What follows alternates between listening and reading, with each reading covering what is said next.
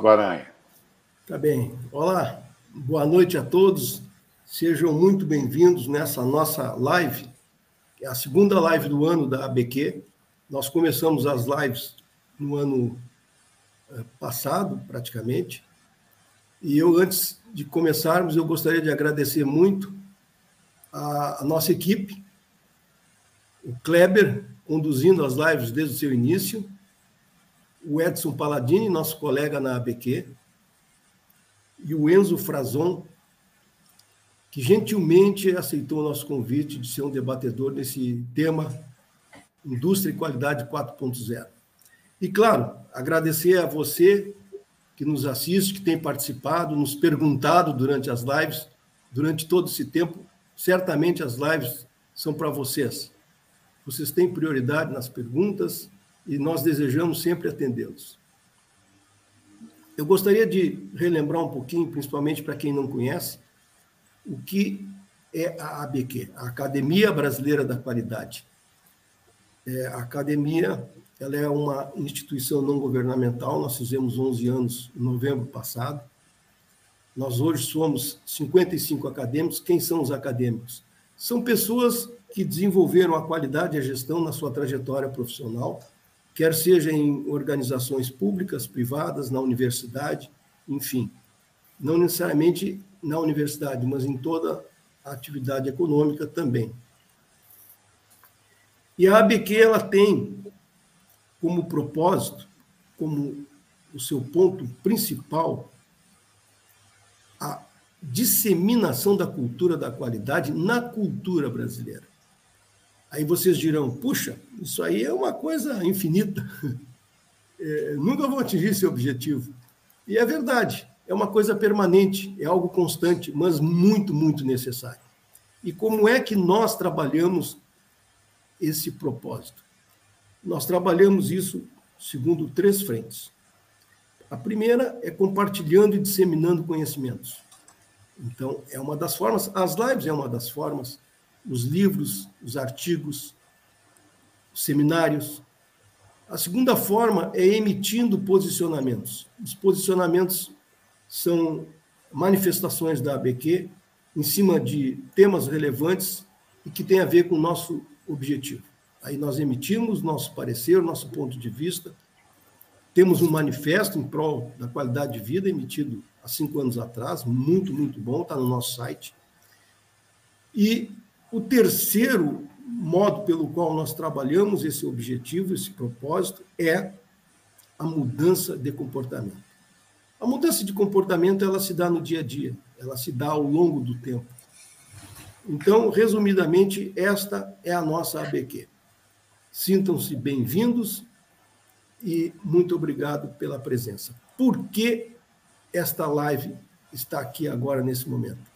Indústria 4.0, talvez a mais importante revolução industrial, suplantando as três anteriores. A qualidade na indústria 4.0 já é uma incógnita. A indústria em si, o que ela vai fazer de transformação, está fazendo, o seu impacto na tal economia, que já tem economia 5.0, né? Então parece que agora. Mas o fato é que é, é, não é só o lado tecnológico, não é só o lado industrial, é o lado que perpassa a organização, que impacta a sociedade, impacta cada um de nós, impacta o trabalho, a empregabilidade, a preparação disso, a competitividade de um país. E tudo isso dentro do que? De um pano de sustentabilidade que esse veio para ficar como uma política de mundo.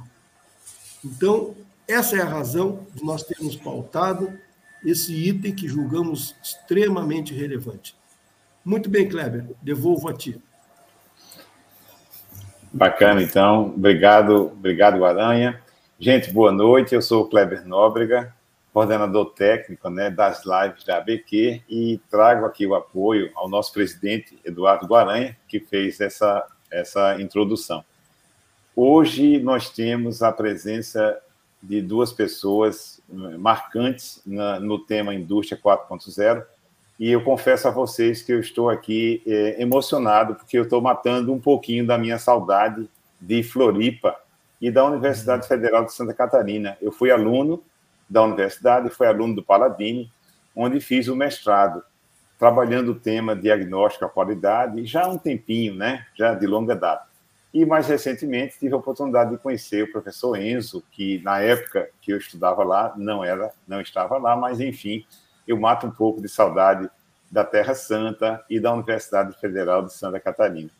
Os nossos dois debatedores de hoje, o Enzo e o Paladini, eu vou a, no, a nossa live funciona como eu vou fazer uma breve introdução de cada um dos dois e a gente vai, é, cada um faz uma fala introdutória. Depois disso, a gente vai para a parte principal da live, que são a, a, os debates, as perguntas, para os quais, momento para o qual eu convido você que está na nossa audiência a fazer, a primeiro fazer sua assinatura no nosso canal da BQ. Nós temos lives, né, pelo menos mensais, além de outras atividades também, e dar o seu like aí, que é sempre uma coisa bacana da gente ter aqui. Deixa só fazer uma leitura para vocês, um, um, posicionamento da ABQ. Né? No âmbito da ABQ, os moderadores e debatedores têm a liberdade de expressar as suas opiniões individuais, né? com o intuito de enriquecer e diversificar o debate. Então, é, isso não quer dizer que é, o que os debatedores falam aqui seja necessariamente né, a opinião da ABQ, mas a ABQ os acolhe com muita satisfação e alegria. Então, eu vou trazer o nosso primeiro debatedor de hoje, professor Enzo Frazon. O Enzo, gente, tem um currículo que dá três slides como esse aí, e eu confesso a vocês que eu tive uma dificuldade para selecionar aqui. Aí eu selecionei aquilo que tinha mais a, ver com o que a gente vai conversar hoje, né? O Enzo é professor associado do Departamento de Engenharia de Produção e Sistemas da Universidade Federal de Santa Catarina desde 2010. Tem 23 anos de experiência com organizações públicas e privadas, atuando como professor, engenheiro, líder de projetos e pesquisador. É autor de mais de 100 artigos em conferências e revistas científicas internacionais, pesquisador líder do Prolog S, da UFSC, e coordenador brasileiro da iniciativa DFG CAPS PIC na área de digitalização avançada Indústria 4.0. Enzo, é uma grande alegria ter você conosco aqui hoje Deixa eu só mudar aqui você de lugar, porque você vai para o centro da atenção da audiência, que, por sinal, a audiência hoje está marcante, gente. Então, Enzo, boa noite, seja bem-vindo. Muito obrigado. Só confirma que está me ouvindo bem, Kleber? Perfeito, tranquilo, bacana. Certo, muito obrigado. Eu agradeço o convite, agradeço as palavras. É uma honra estar participando, estar contribuindo aqui na, na live da BQ compartilhando assim com tão nobres colegas. Hoje o tema realmente é um tema muito interessante, muito atual, diz respeito justamente à questão da indústria 4.0 e os impactos que ela terá na qualidade, tem e terá na qualidade. Efetivamente, a indústria 4.0 ela está impactando diferentes áreas e a qualidade certamente é uma delas. Para começar, eu gostaria de trazer o primeiro item do meu da minha fala é um pouco de definição. Afinal, qual é a minha perspectiva sobre o conceito da indústria 4.0? Na sequência, vou falar um pouco sobre as diferentes visões, as possíveis aplicações dos conceitos, tecnologias, métodos da indústria 4.0. Notadamente, é, naquelas áreas que eu tenho mais afinidade, né? Manufatura, logística, cadeia de suprimentos, e também trazendo um pouco da minha visão sobre o impacto, os principais impactos na qualidade.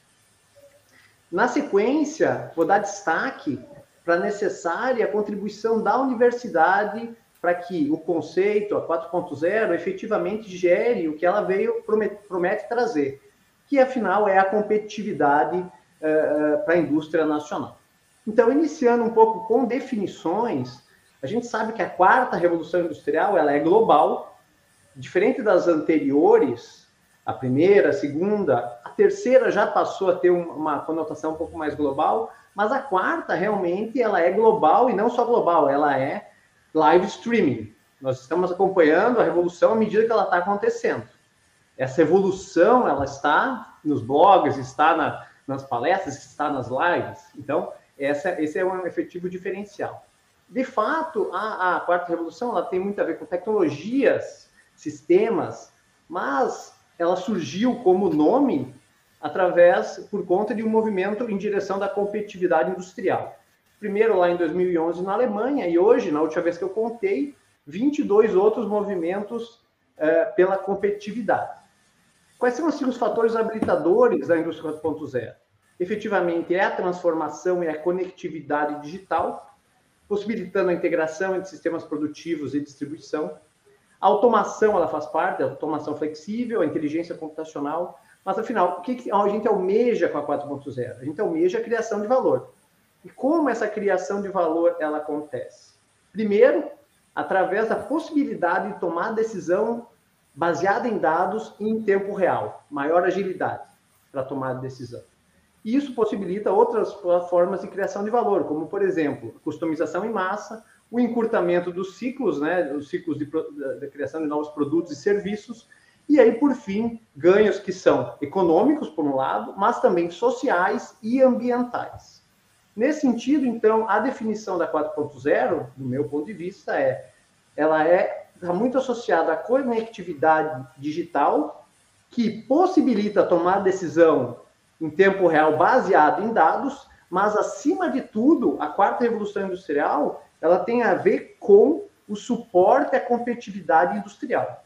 Então, essa conexão que pode acontecer do ponto de vista horizontal dentro da empresa, uh, vertical dentro da empresa, horizontal cruzando diferentes cadeias de valor e por fim essa integração, essa conexão ao longo do ciclo de vida dos produtos e serviços. Encerro aqui essa parte da definição. Quais são as diferentes possíveis aplicações? E aqui eu trago algumas que eu tenho mais afinidade, notadamente na manufatura, a gente já vinha num movimento que a gente passava de uma manufatura mais rígida para uma manufatura que é mais flexível e reconfigurável. Mas nesse movimento agora da 4.0, a evolução vai na direção da agregação de inteligência, é, capacidade cognitiva e mais ainda adaptabilidade aos processos de manufatura. Essa agregação é, surge tanto do ponto de vista de novos produtos, aplicação de tecnologias, estratégias de negócio e, por fim, como a manufatura e a produção está configurada.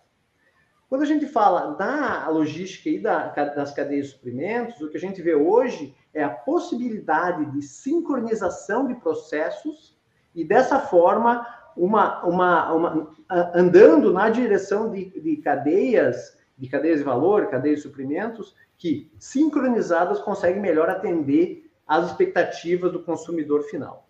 Do ponto de vista um pouco, trazer aqui da qualidade, impacto na qualidade e mais direto, né? A gente pode falar hoje da possibilidade que as tecnologias trazem de você fazer controles de qualidade online, em linha, garantindo assim, evitando assim que falhas sejam transmitidas para os próximos processos no ambiente seja no ambiente de manufatura ou no ambiente da, da logística da cadeia de suprimentos. É um ponto bastante importante que traz vantagens você evitar essa transmissão das falhas, garantindo que elas sejam controladas na linha diretamente, né?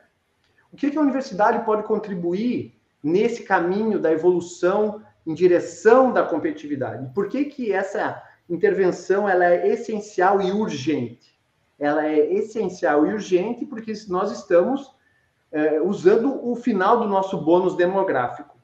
A nossa geração atual, a geração de jovens chegando agora na universidade, chegando no mercado de trabalho, é uma das últimas gerações aí que a gente ainda pode contar com o bônus demográfico. Coisas que países mais desenvolvidos, é, mais é, com Europa, notadamente, já não tem mais. Então a gente precisa fazer com essa nova geração ela entre nesse barco da evolução tecnológica e a, a, a, contribua efetivamente para o aumento da competitividade do país. A universidade, então, provendo isso, garantindo a educação para que essa geração consiga efetivamente ser um ator nessa transformação, a gente vai, então, contribuir para o final que a gente todos almejam, né? o aumento da competitividade do país. E existem aí muitas muitos estudos, mas um deles que eu gosto bastante de citar fala que o aumento expressivo até 2030 das uh, capacidades, dos skills relacionados com a tecnologia, diminuindo a questão física, manual e passando a aumentar a questão da necessidade de conhecimento tecnológico, necessidade de capacidade cognitiva. Então, nesse sentido, a universidade ela está hoje no centro e precisa dar a sua contribuição para que a gente consiga evoluir e garantir a competitividade do país usando as possibilidades que a indústria 4.0 eh, nos traz. É, depois a gente pode debater mais. Essa é uma fala inicial que eu gostaria, então, de, de passar e fico à disposição para o debate, que é realmente a parte mais importante e, e vai ser bastante interessante, na minha opinião. Obrigado.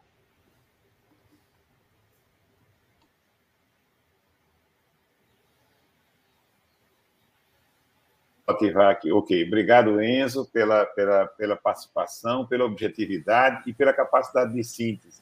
Muito bom ter você aqui conosco hoje. O nosso segundo debatedor, gente, é da casa, né? professor Edson Pacheco Paladini, mais conhecido como Paladini. Né? O Paladini é professor titular do Departamento de Engenharia de Produção e Sistemas da UFS, é doutor em Engenharia de Produção, consultor, instrutor, professor de cursos de graduação e pós-graduação na área de gestão da qualidade, autor de vários livros nessa área e membro da Academia Brasileira da Qualidade. Paladini, uma alegria muito grande ter você conosco novamente aqui. Eu também agradeço o convite, Cleber. Boa noite, Cleber. Boa noite, presidente. Boa noite, Enzo. Boa noite a todos. Eu vou começar falando sobre pandemia. Se nós analisarmos a pandemia pela qual nós estamos passando, qual seria talvez uma das alterações mais permanentes? Eu acho que é a revolução digital. A revolução digital foi talvez a transformação mais permanente que teve na, na, na, na pandemia. A revolução digital é a transformação. Nem toda transformação é para melhor. Um girino é feio. E ele se transforma num sapo, fica pior ainda. Muito pior. Então é uma transformação muito ruim. Uma largata vira uma borboleta. Isso é uma transformação legal. Isso é uma transformação interessante. Então, nem toda transformação é para melhor. Pode ser para pior também. Se nós analisarmos a transformação digital, eu diria que nós passamos por três fases bem caracterizadas. Primeiro, a opção digital. Você descobre, é um processo de decisão. Primeira vez que digitou no WhatsApp. Então, é a opção digital, é a primeira fase. A segunda é a fluência digital. Você então domina, você conhece o processo. E aí vem a terceira fase. A terceira fase é que você tira proveito da, das ferramentas digitais. É a fase da competência digital. Decidido o seguinte: apenas organizações que detêm plataformas realmente eficazes sobreviverão. Ou seja, somente aquelas que tiverem competência digital. Essa talvez tenha sido a lição mais interessante da pandemia. Só para as organizações? Não. Para as pessoas também. Né? Se você for olhar hoje, se existe um conceito que está em pleno desuso, é ex-aluno. Porque nós seremos aluno a vida inteira. Nunca seremos ex-aluno. Nunca. Tá? Minha avó morreu com 104 anos aprendendo um monte de coisa. Né? Ela tinha uma visão particular. Eu perguntava à noite para ela, vovó, o que é que você quer tomar no café da manhã? Ela dizia: Eu não faço planejamento de longo prazo. Com 104 anos é compreensível que seja assim mesmo. Funciona assim. As universidades também. As universidades hoje estão mudando muito. Se você for olhar a educação hoje, ela está muito menos centrada em conteúdo e muito mais em método, que é o que o aluno precisa. O aluno precisa muito mais de conteúdo, não, precisa de método, para ele buscar soluções. Se você olhar o mercado como um todo, há uma nova demanda. Essa nova demanda é porque questão de poder aquisitivo? Não, é questão de mudança de valores, de referenciais. A pandemia também ensinou isso. A pandemia parece que trouxe para as pessoas a ideia de uma aquisição mais consciente. Se nós analisarmos de uma maneira geral, esses são conceitos básicos que, inclusive, se trabalha muito na área de qualidade. E aí eu colocaria aí, digamos assim, cinco pré-requisitos. Né? Planejamento, pleno conhecimento e perfeita compreensão do que quer o mercado, Segundo, permanente das tendências. Quarto, completa reestruturação da cadeia. E quinto, um modelo de gestão, um modelo de gestão empresarial com característica de flexibilidade e foco no consumidor. E aí aparece uma constatação que parece surpreendente, mas nada de inusitado nem visível da indústria 4.0. Na realidade, as lições da pandemia estão perfeitamente harmonizadas, alinhadas aos conceitos da indústria 4.0. Algumas considerações em relação à situação hoje. Sem qualidade e gestão, não haverá competitividade em nenhum setor da economia. Então, aquelas lições antigas da qualidade, desperdício, fazer certo a primeira vez, fazer mais com menos, continua válido. A investimento em inovação continua válido. E aí você criou, talvez, o que a gente pode chamar hoje de qualidade 4.0. Claro que o nome 4.0 vem de indústria 4.0. Está se usando muito 4.0. Pensamento 4.0. Mercado 4.0. Sociedade 4.0. E também tem muita bobagem 4.0. Muita gente que não sabe o que significa e fala bobagem 4.0. Tá? Também tem isso. Tá? Eu acho que dois aspectos contribuem para se criar a qualidade 4.0. A primeira é a ampliação de conceitos. Por exemplo, se você olhar a história, a qualidade foi muito direcionada para a indústria, depois migrou para serviço. Se você olhar os conceitos de qualidade, mudaram muito. Por exemplo, o conceito que se fala muito hoje é deixar de lado a ênfase da organização e pegar a ênfase do negócio. Essa é a qualidade hoje. É muito mais importante no negócio em si do que na organização. Tá? Então, a gestão da qualidade em novos ambientes de negócio é o que a gente chama de qualidade 4.0. Mas tem a ideia básica dentro do 4.0 também. Tá? E aí tem um ponto interessante. Em algumas lives anteriores da BQ, que nós discutimos 4.0, um ponto ficou muito claro. A indústria 4.0 não tem o seu foco na tecnologia. Na verdade, ela tem o seu foco num novo modelo de negócio, no qual a tecnologia é o meio. Então, não vamos confundir as coisas. Há um acadêmico aqui, eu não vou revelar o nome dele, ele é inglês, está assistindo, inclusive, agora, fala muito desse ponto. Olha, os americanos acham que indústria 4.0 é tecnologia. Não é.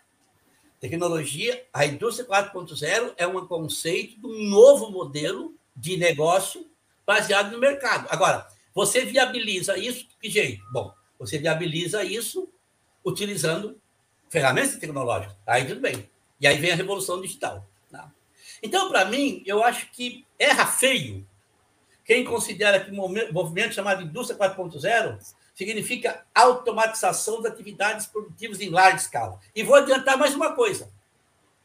Comete equívoco ainda mais vigoroso quem associa a indústria 5.0 com fábricas sem recursos humanos, operada pelas máquinas.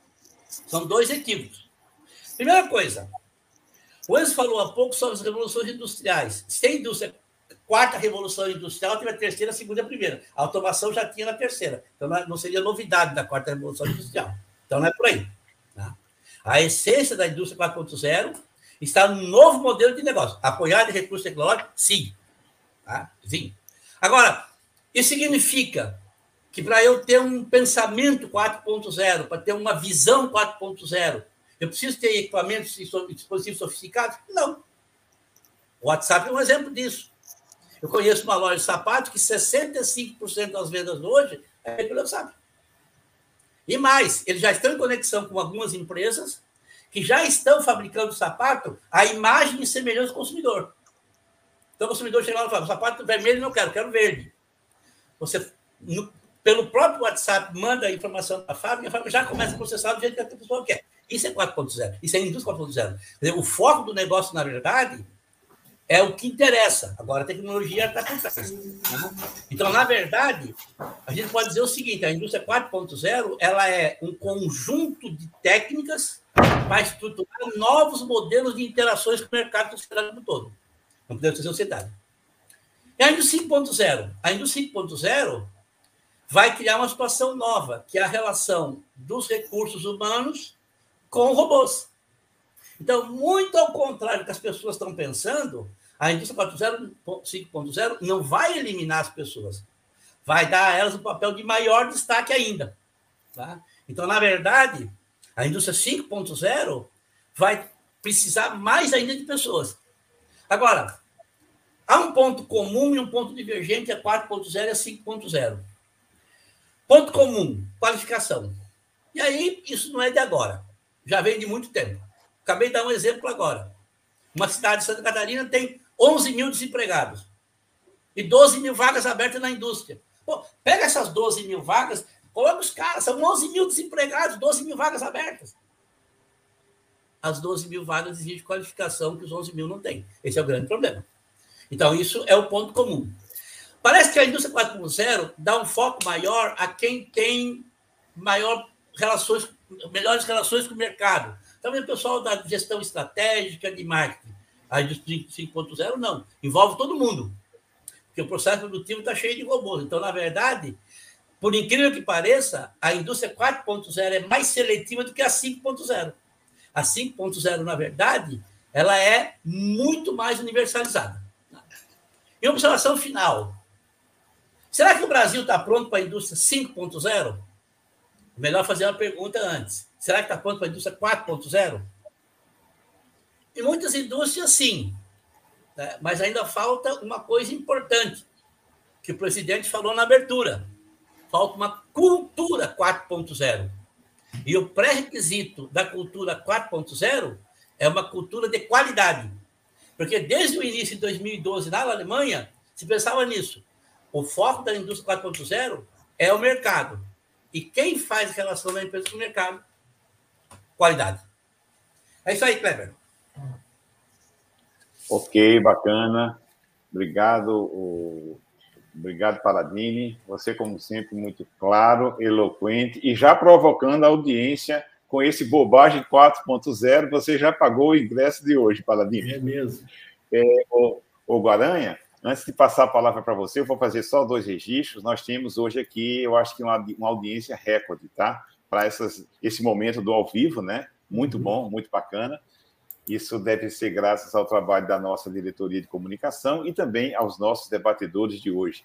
Mas eu vou passar então a palavra agora para o Guaranha. Gente, agora é o nosso momento principal né, do, do, dos debates. E tem uma novidade aqui, Guaranha. O Dag, você acredita que o Dagnino não foi quem fez a primeira pergunta? Não acredito. Não foi, não foi o Dagnino a primeira pergunta. Então, gente, vocês que estão na audiência, por favor, vão colocando as questões de vocês. Olha, pela quantidade de pessoas aqui, eu acho que dá para a gente prometer para vocês que as primeiras cinco ou seis questões a gente garante que vão ser colocadas aqui para os debatedores. Meu mestre presidente Guaranha, consigo agora. Pois é, o, o Paladini e o Enzo, praticamente, eles deram um, um encaixe assim completíssimo. Então, eu até vou mudar um pouco a pergunta que eu tinha preparado e, e vou fazer a seguinte pergunta. Desculpa, eu estou um pouco gripado. Bem, nós temos grandes empresas no Brasil, empresas multinacionais. X, 15, 20, 50 Aí nós temos a 4.0 e o Paladini mostrou a 5.0. A minha pergunta é: como que o país como um todo está sendo preparado, principalmente não para aquelas grandes empresas, que essas grandes empresas elas elas hoje já são líderes em qualidade, elas já têm liderança consolidada, elas já têm capital, elas já têm experiência, elas são referência. Mas o grosso a grande capacidade de produção do Brasil, a micro e pequena empresa, que é 70%, 80% da força de trabalho, como que estas empresas de menor capacidade elas podem não perder o barco e o Brasil não ficar separado entre um núcleo de meia dúzia de empresas competitivas e de excelência e 90% de empresas desassistidas vivendo de subemprego, subatividade e num caos onde o contexto geral, vamos dizer assim, não a indústria 4.0 a 5.0 não traga benefícios de fato ou seja impossível para eles. Então, como o sistema educacional básico está preparando e até como a universidade pode ajudar nisso para que a gente não tenha essa separação de grandes empresas com sucesso e o restante praticamente na, na lamúria e na baixa competitividade. Ok? Pode ser, Enzo? Pode, com certeza. Obrigado pela pergunta. Então, esse é importante ressaltar que essa, essa problemática das empresas líderes, estando à frente das empresas aí, do, do grosso do, do, das outras empresas, aí a gente está falando do, tem vários nomes, né? Mas aí pequenas e médias. Na Alemanha o pessoal chama de Mittelstand, que são é, o meio, né? Entre o grande e o, e o muito pequeno. É, é essa problemática de você estar preparado e efetivamente tirar o melhor proveito da evolução tecnológica, da transformação digital, disso tudo que tem acontecendo na, na, última década, é uma problemática global, não é só aqui no Brasil. Aqui existe ainda o, o, o impacto maior, né, que está muito associado ao fato de que então, aquilo muito conectado com, a, com, a, com as palavras iniciais do professor Paladini é como é, a pessoa que vai estar lá dentro dessas pequenas empresas está preparada para usar as possibilidades das tecnologias, para aí sim poder tomar as decisões de forma rápida, tomar decisões assertivas, que são decisões que vão contribuir para a competitividade da empresa no mercado que é cada vez mais acelerado e competitivo. Então, justamente, como evitar isso? É uma pergunta de um milhão de dólares, né, Guarani? É uma pergunta. É, eu, na, na, na, contribuição da universidade é garantir que os nossos egressos, aqueles que vão estar aí sendo os líderes dessa transformação, estejam preparados para lidar com a incerteza, estejam preparados para assumir a, a, frente dessa transformação, mudando, é, usando adequadamente soluções que não são muito complexas, as, as soluções tecnológicas, a conectividade, ela traz soluções que não necessariamente são soluções de, de grandes investimentos. São, ela se configura através do melhor uso das possibilidades tecnológicas que estão hoje se, se nivelando em termos de custo. Né? Então, a gente conectar pontos e aí conseguir ser mais competitivo através do uso, por exemplo, de aplicativos de mensagem, usar através do uso de, de, de, de sistemas de baixo custo, é um, um salto, é, na minha opinião, um, um segredo talvez para o sucesso e para a competitividade dessas empresas que não são as grandes nem as pequenas. Só gostaria de trazer uma outra, uma, uma outra contribuição aqui. Num levantamento recente de uma grande consultoria, perguntando para as empresas de origem tecnológica aonde elas vão investir maior, o, o grosso do dinheiro para 4.0, a maioria delas respondeu aí 50% na, na, na matriz, na Europa, e não em países como o Brasil, por exemplo. Por quê? Porque aqui, para você é, efetivamente virar os planos de negócio que incluem a evolução tecnológica, você tem que é, é, compensar o fato de que a mão de obra no Brasil custa 10 vezes menos do que na Europa.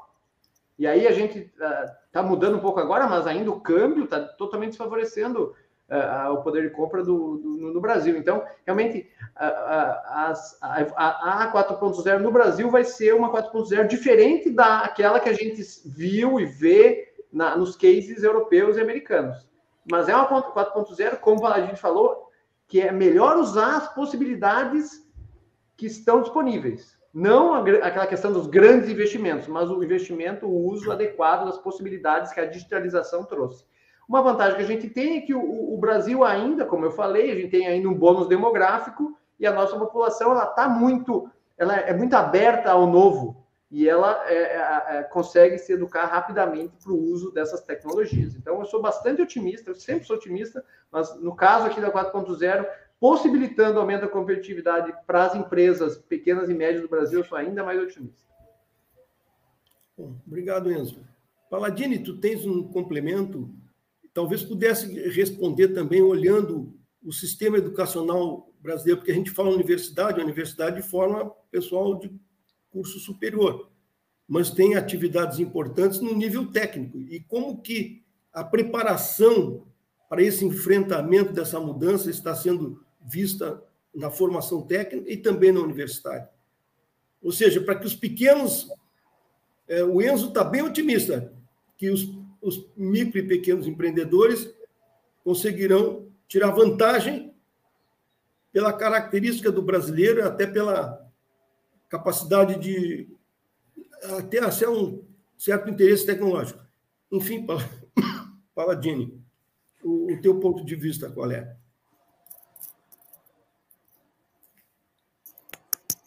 É, Paladini, você está no mute. Paladini, o microfone. É, não. Com o microfone fechado, em geral, não funciona, já notei isso. Onde está escrito que a indústria 4.0, para ser viabilizada, exige investimento elevado? Não está escrito em lugar nenhum. Há uma diferença básica. A indústria 4.0 ela tem um conceito. O conceito é pela cultura. O recurso é pelo investimento.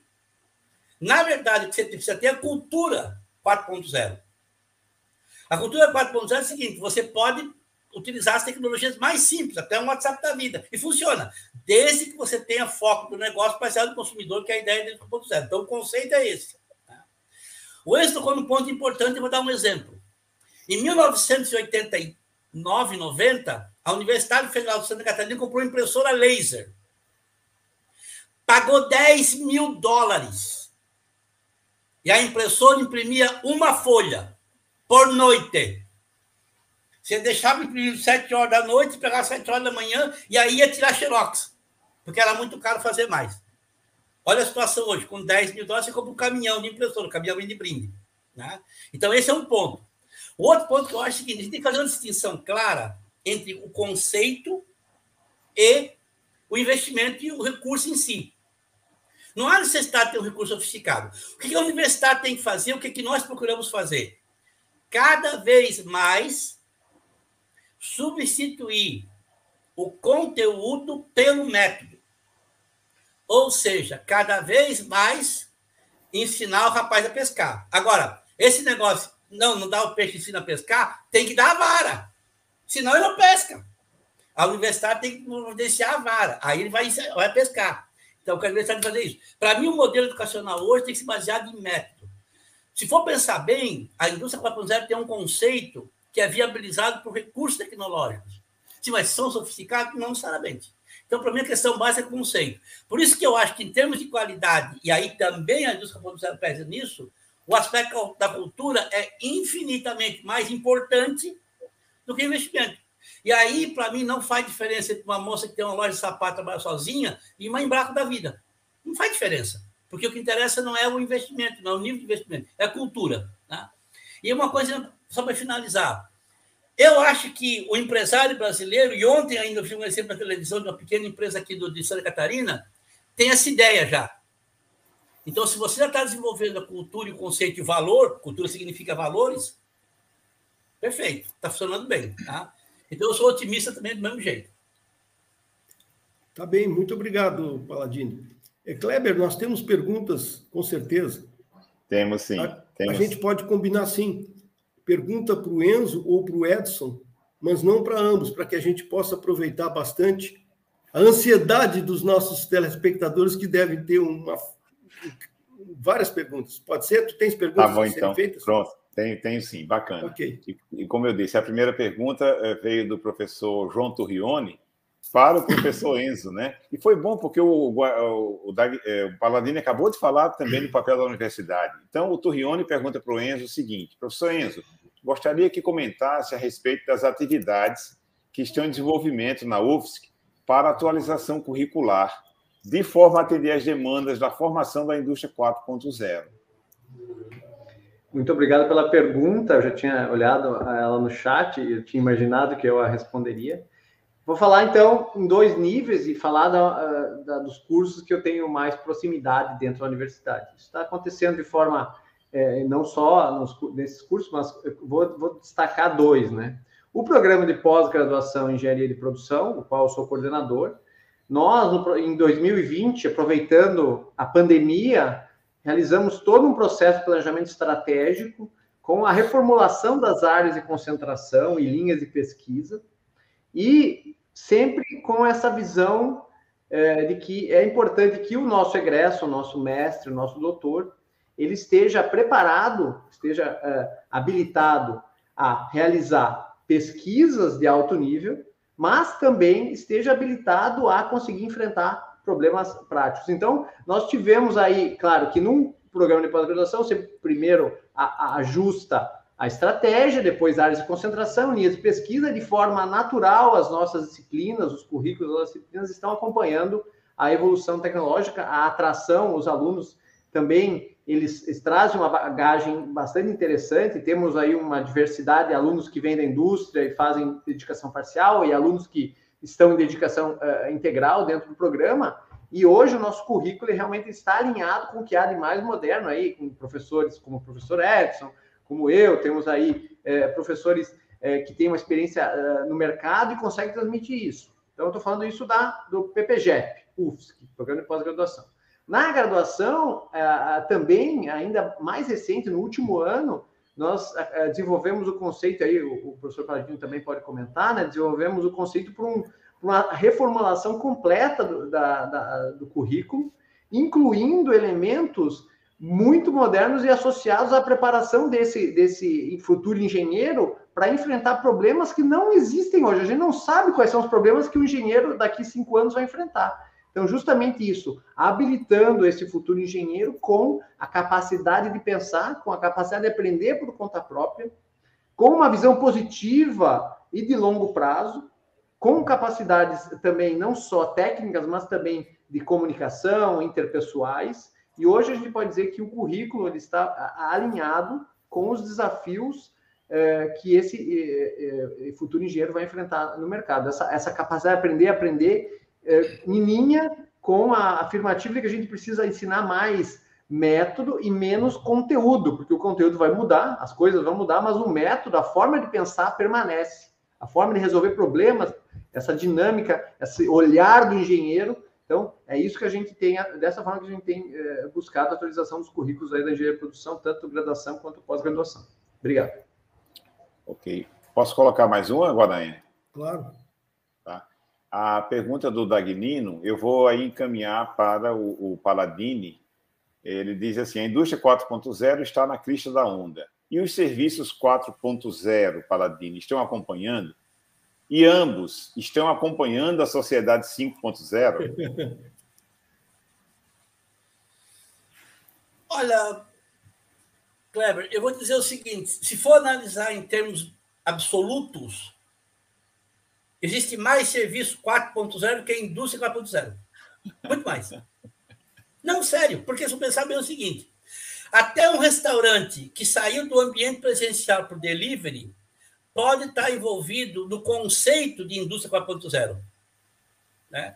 Então, talvez o, o problema é que a expressão indústria 4.0 não é a melhor, porque dá a impressão que é só para atividade industrial. Hoje, eu acho que o conceito de indústria 4.0 está muito mais presente na indústria de serviços. Por isso, a expressão qualidade 4.0.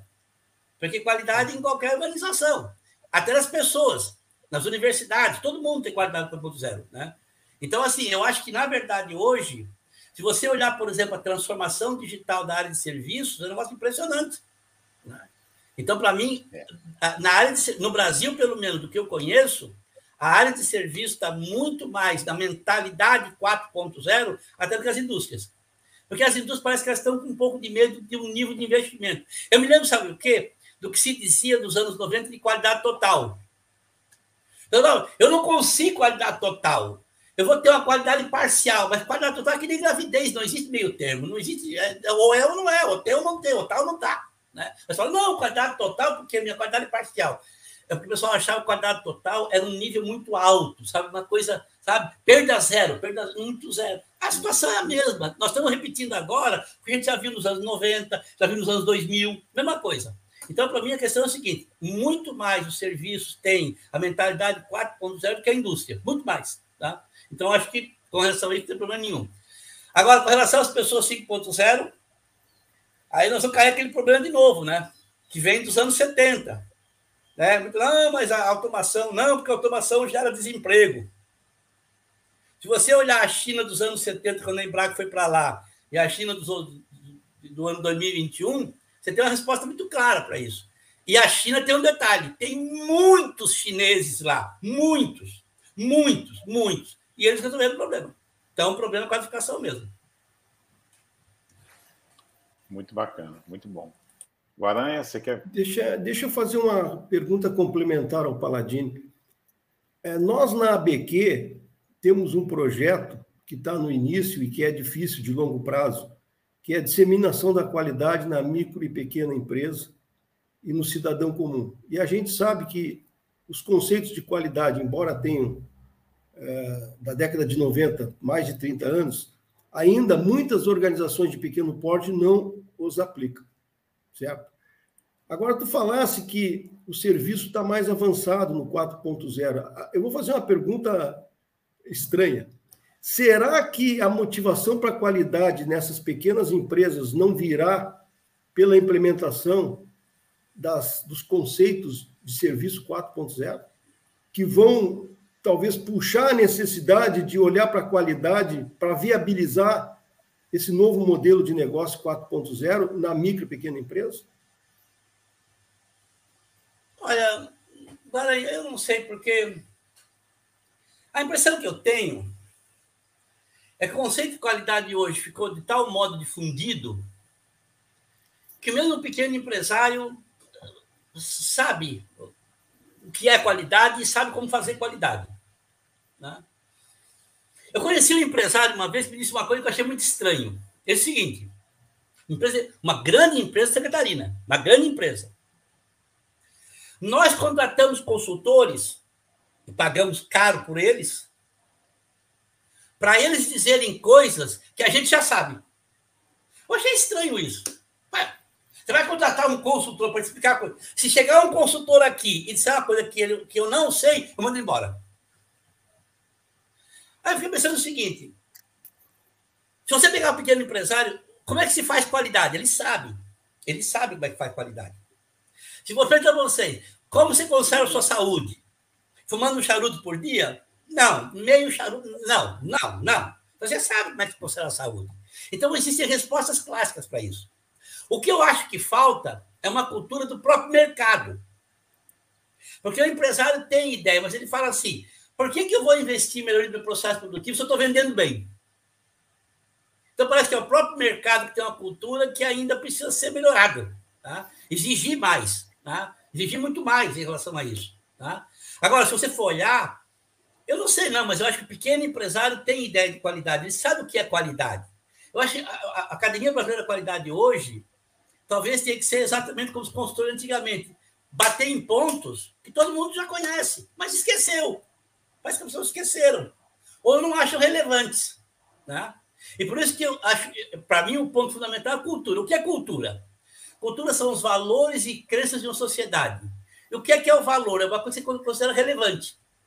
Você só começa com a atividade física depois do primeiro AVC. Aí o médico fala o seguinte: meu filho, ou faz AVC ou morre. Aí você fala, morrer? Não, melhor fazer atividade física. O que, que, é isso? Conscientização, valor, cultura. Né? E aí está faltando. Agora, não sei, não sei agora, pode ser que eu esteja equivocado, mas a impressão que eu tenho é que o pequeno empresário sabe o que é qualidade. Tem uma ideia clara do que é qualidade. Ele não faz porque talvez o mercado não exija dele ou porque uma desculpa qualquer, mas ele sabe, ele sabe como é que funcionam as coisas. Tá? Então, assim, a ideia de que será que a ABQ precisa divulgar o conceito de qualidade? Não. Talvez os novos conceitos, em termos de mudar a, gestão da organização e passar para a gestão do negócio, sim. Aí sim. Dizer, uma mudança de cultura. Agora, a essa altura do campeonato, catequizar esse pessoal, eu acho que não é mais o caso, não. Tá bem, obrigado, Paladino. Tu vai ser convidado a participar das nossas discussões relativas a isso. Que bom. Passo para ti, Kleber. Tá ok, Guaranha. Eu, eu, trago agora uma pergunta da Carolina Carvalho para o Enzo, tá? que ela diz assim: se fôssemos pensar em estratégia, qual o primeiro passo para a indústria 4.0, Enzo? Podemos falar no TQC, a qualidade total, citada pelo Paradini, e Lean é, seja o melhor caminho?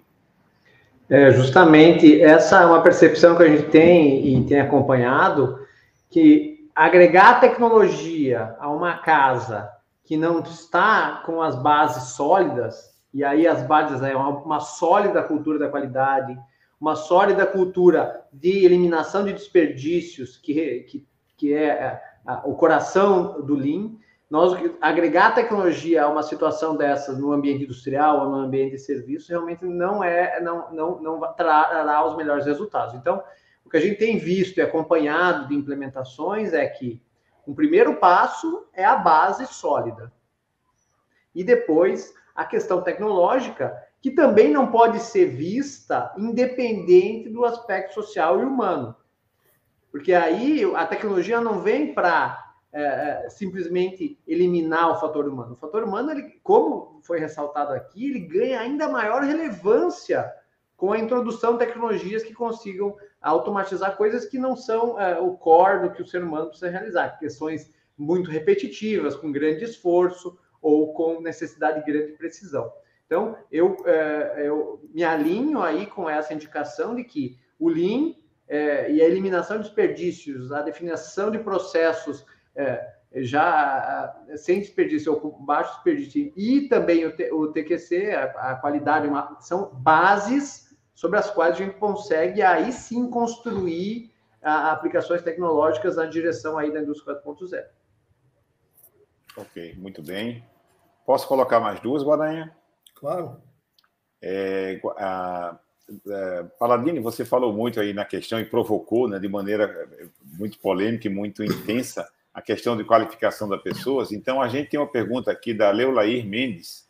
Como avançar com a qualificação das pessoas para atender um nível de qualidade de trabalho competitivo?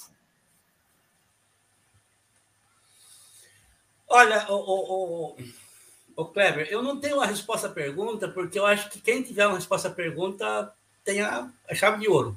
Mas tem dois países que eu acho que valeria a pena a gente analisar. O segundo é a China. E o primeiro é a Coreia do Sul. Né? Se for saber nos dois casos, as indústrias brasileiras migraram para a China nos anos 70 porque a mão de obra era super barata altamente desqualificada. Essa realidade mudou completamente hoje. E provavelmente, como consequência da qualificação, inclusive, a China hoje tem o maior centro consumidor do mundo também. Até poucos anos atrás era o maior centro produtor, agora é o maior centro produtor e consumidor. A expectativa é que nos próximos quatro anos a China sozinha tenha um consumo maior do que a Europa Ocidental, Estados Unidos juntos. Isso porque qualificação em massa. Então a impressão que eu tenho, essa não sei se seria a melhor resposta, mas a resposta me ocorre agora, é políticas públicas voltadas à qualificação. Porque a educação nossa é um negócio complicado. Tá? Eu vi um comentário de alguém aqui falando em educação de base. Né? Eu concordo plenamente. A educação de base é fundamental. Né? Tá bom, não sei se botar uma criança com quatro anos a, a, a aprender a ler como se faz na Coreia é um negócio adequado. Né? Mas não tem jeito, é educação de base mesmo. Você não consegue qualificar um sujeito fazer doutorado, você não sabe ler. Não sabe nem ler. Aí um cara não sabe nada de inglês, não consegue ler um artigo, não tem sentido um negócio desse. Né? Então, para mim, é claramente caracterizado que a educação de base é exatamente isso. A cultura está relacionada à educação de base. Concordo plenamente. Agora, um ponto importante é o seguinte: cultura não significa conhecimento, significa valores. Valores e criar sociedade. Então, são coisas que são relevantes, são referenciais. Se a educação for um referencial, o método vem atrás. Se as pessoas acharem que a educação realmente é um valor, vem atrás, tá? Mas eu concordo plenamente, a educação de base é o caminho, tá? E para mim, a única coisa que eu acho interessante é o seguinte: vamos pegar o exemplo de quem deu certo. Para mim, a China e a Coreia deu certo. Coreia do Sul, não a Coreia do Norte, Coreia do Sul. Né? Coreia do Sul. Né? Na Coreia do Norte, a única coisa que vai para frente é o atraso. Né? Aí não é o caso, tá? Mas é isso, tá? Então, concordo plenamente, educação de base. E aí são políticas públicas. E aí. Tá ok. É, Guaranha, eu tenho mais duas perguntas aqui. E eu não sei se eu já coloco, se você quer fazer uma. É, não, eu só, eu só queria de novo comentar com o Paladini.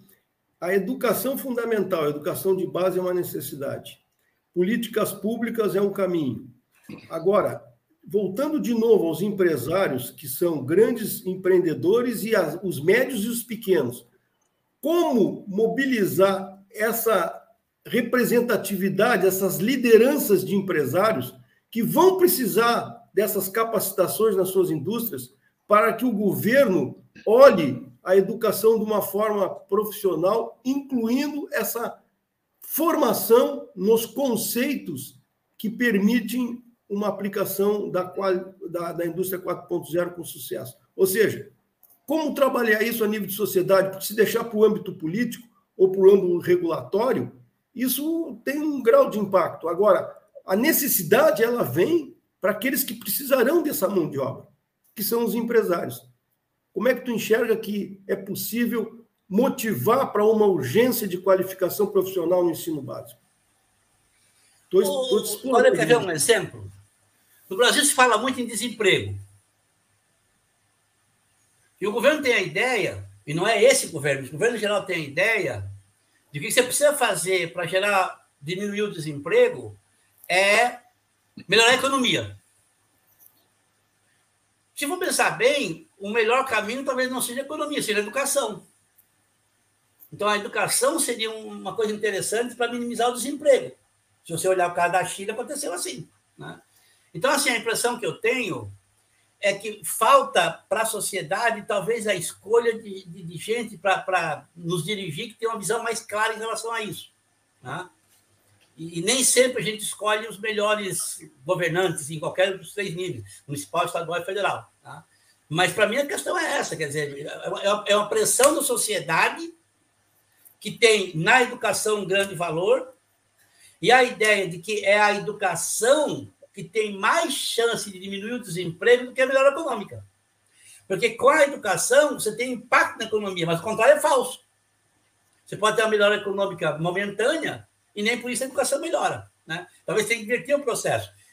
Tentar diminuir o desemprego a partir da educação. Tá? Principalmente educação técnica, educação de base, educação técnica. Não precisa ser abrir um monte de curso no Brasil. Educação técnica é fundamental, educação de base. Né? E aí tem um número que me preocupa muito. Né? Esses dois anos de, de, de, de, de pandemia, a quantidade impressionante de crianças que abandonaram a escola. Né?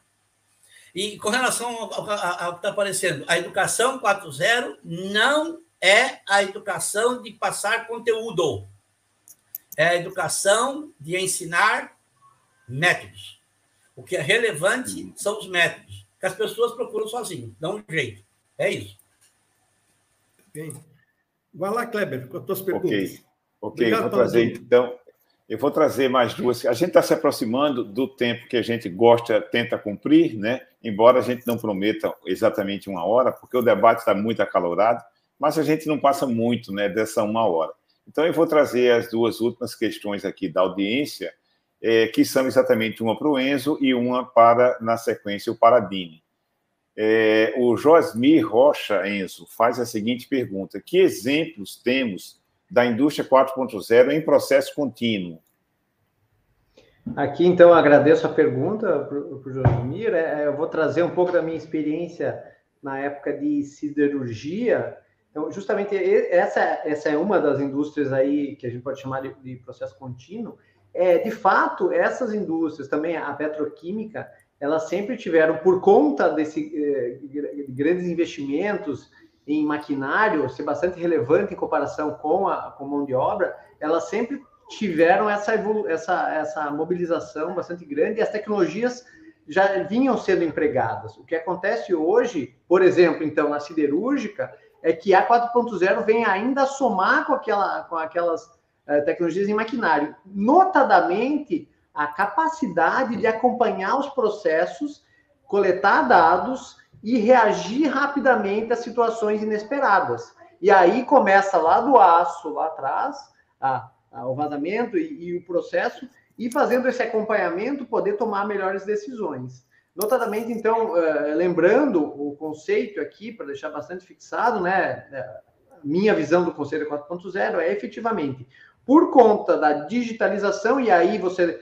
deixa de, de é, é, ficar com uma situação onde você está cego, mas aí você passa a ter a tua sequência visível, um processo contínuo, como por exemplo siderúrgico, estabelecendo sensores que estão cada vez mais baratos, onde você pode estar acompanhando o teu processo de uma forma mais direta, com esses dados poder tomar decisões em tempo real e aí garantir a competitividade da, da sua empresa. Então, justamente está muito associado nas, nas, nas empresas que trabalham em processo contínuo, com o acompanhamento, como o contínuo é muito rápido, normalmente ele está falando de grandes volumes, conseguir deixar de perder em, em situações adversas, que, é, que às vezes acontece numa, num vazamento de uma empresa siderúrgica, por exemplo.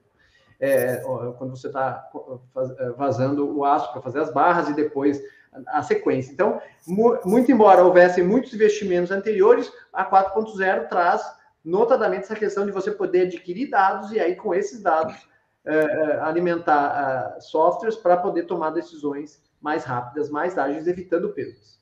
Obrigado. Muito bom. Obrigado, obrigado, Enzo. Eu vou passar então a última pergunta aqui para o Paladini. A pergunta que vem do Donizete Cesari, que ele diz assim: a qualidade 4.0 tem foco no cliente consumidor. E isso me parece a exigência de mais flexibilidade das empresas devido à customização. Como é que fica a questão da produtividade, Paladini?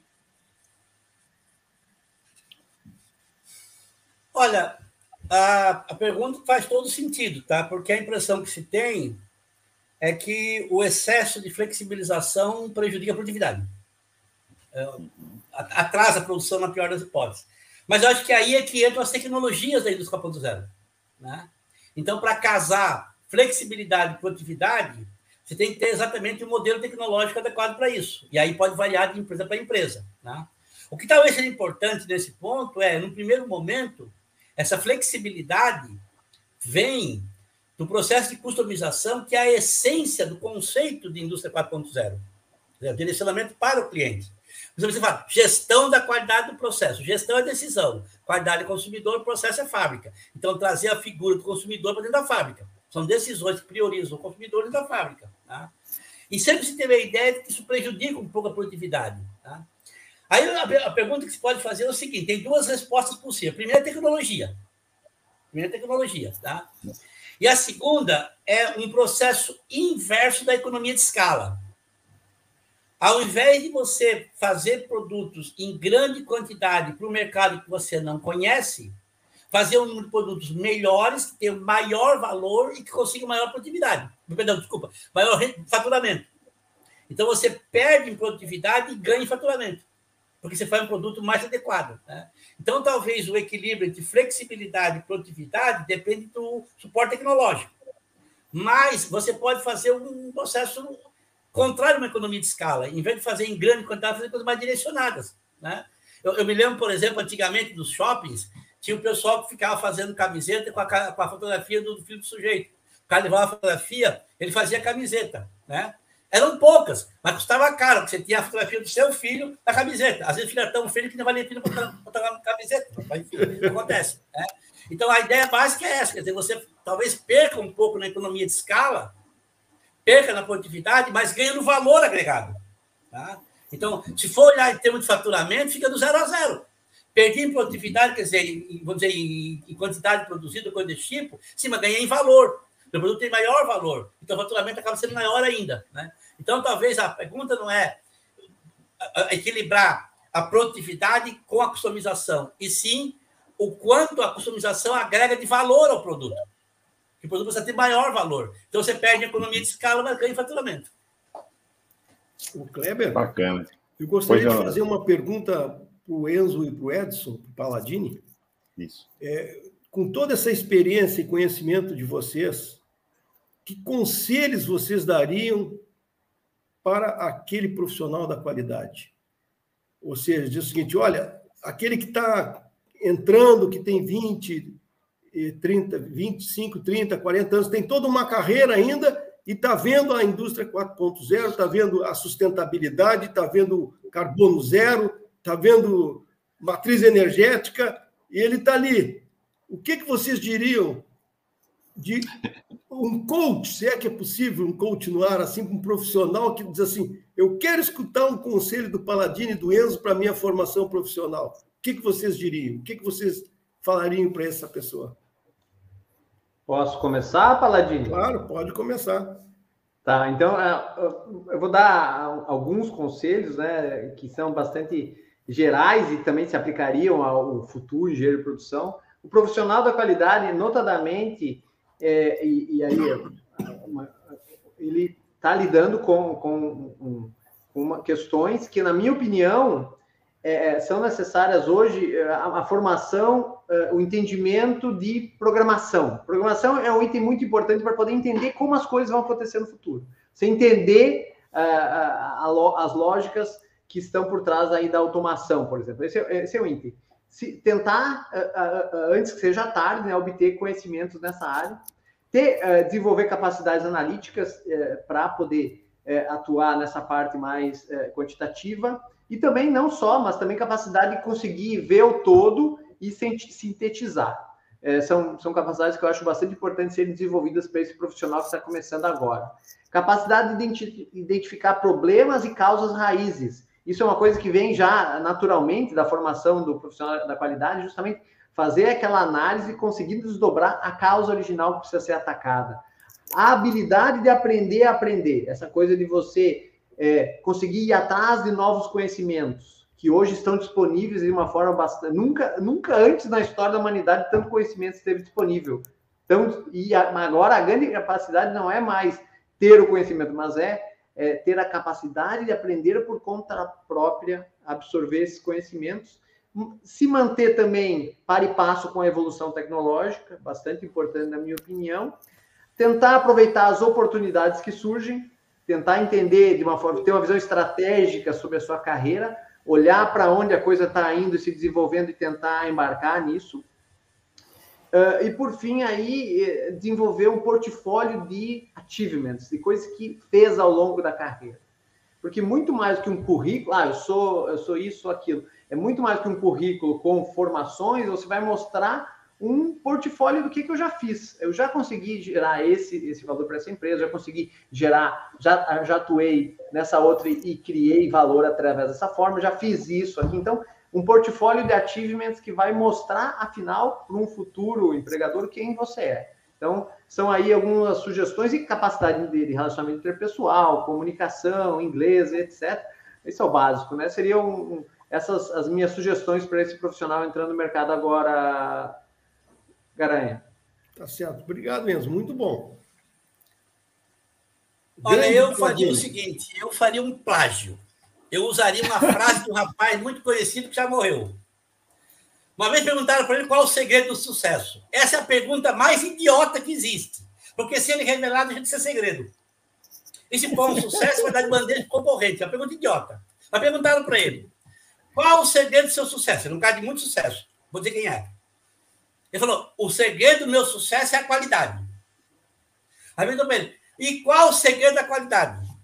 Ele disse: o segredo da qualidade é conhecer profundamente o mercado que você atua.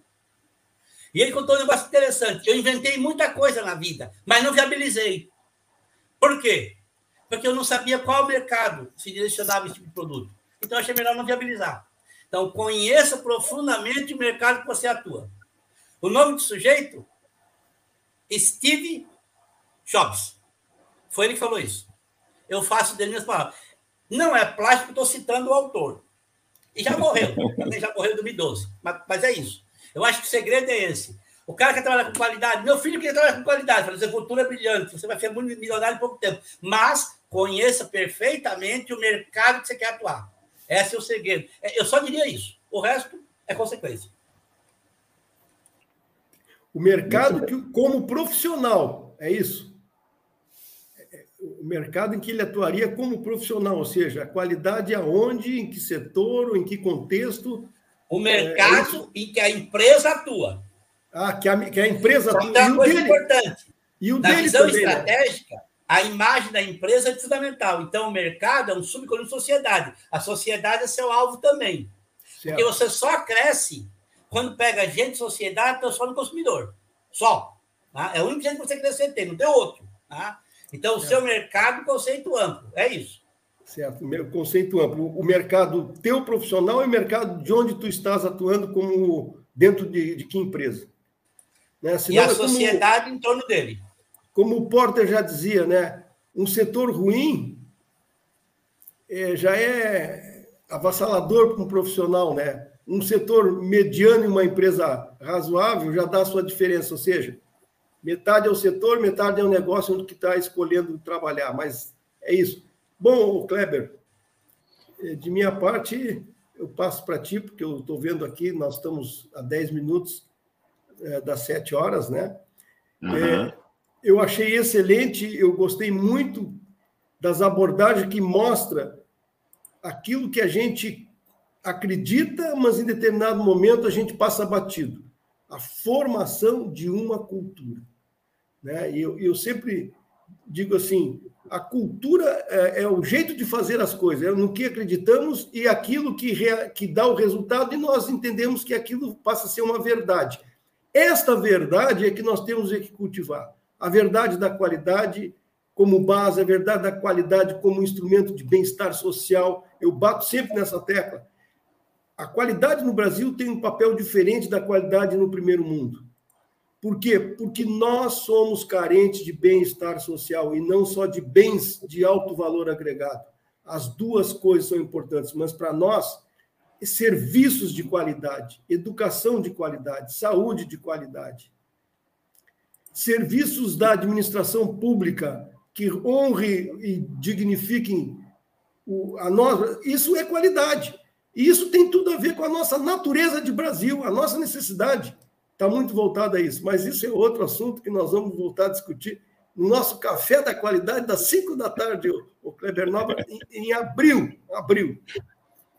Bom, de minha muito parte, agradeço o, e, o Paladini, o Enzo, a ti, Kleber, pode dar seguimento à finalização da live. muito bom, muito bom, Guaranha. Olha, é, Paladini e Enzo, quanta clareza, quanto conteúdo, quanta produtividade, profundidade e objetividade. Muito, olha, parabéns a vocês, muito obrigado.